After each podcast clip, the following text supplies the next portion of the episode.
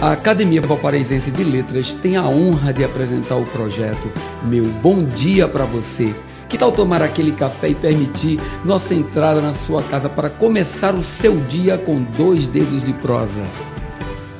Mensagem 341 Não viva em função de agradar as outras pessoas. Liberte-se da escravidão que sua alma possa estar vivendo. Para que você esteja bem em qualquer ambiente, Primeiro, estar bem consigo.